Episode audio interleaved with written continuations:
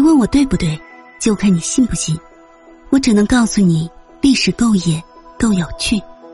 欢迎来听九九八八那些不为人知的野史秘闻。人掉进黑洞会怎么样？黑洞越大，人就死得越慢。其实这是一个伪命题，因为没有人掉进黑洞之后还可以出来。确切的说，掉进黑洞之后不能成为死。人被黑洞吸住之后，会一直被引潮力拉向黑洞中心，而这个过程在黑洞之中的人是可以切身感受到的。不过是以我们的时间。那么，掉进黑洞的人究竟会怎样呢？今天我们一起来说一说。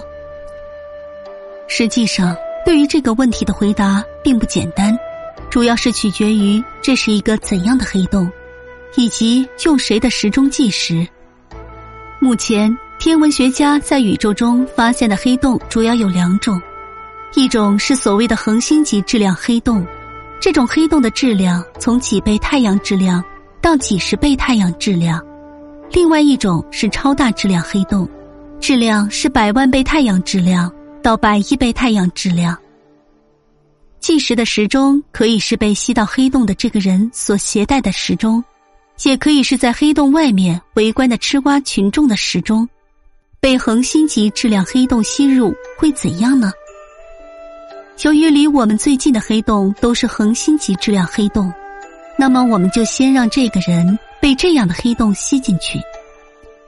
由于这种黑洞体积特别小，黑洞世界附近的潮汐力就特别大，所以，在它快到黑洞世界的时候，它已经被潮汐力拉成了极细的面条，它一定不会再感受到后面的过程了。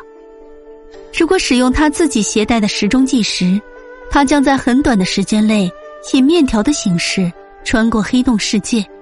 义无反顾的冲向黑洞中心起点的位置，但是如果用外面吃瓜群众的时钟计时，标准广义相对论教科书告诉我们，吃瓜群众就会看到它被冻结在黑洞世界的外面，永远也进不去。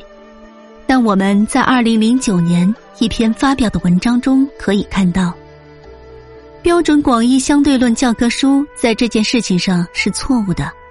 因为他没有考虑下落者自己的引力效应，在更正了这个错误之后，我们发现，由于下落者引力的影响，在它下落过程中，黑洞的世界是膨胀的，所以，即使用吃瓜群众的时钟计时，它也会在很短的时间内进入膨胀的黑洞世界，但是永远也不会达到中心的起点。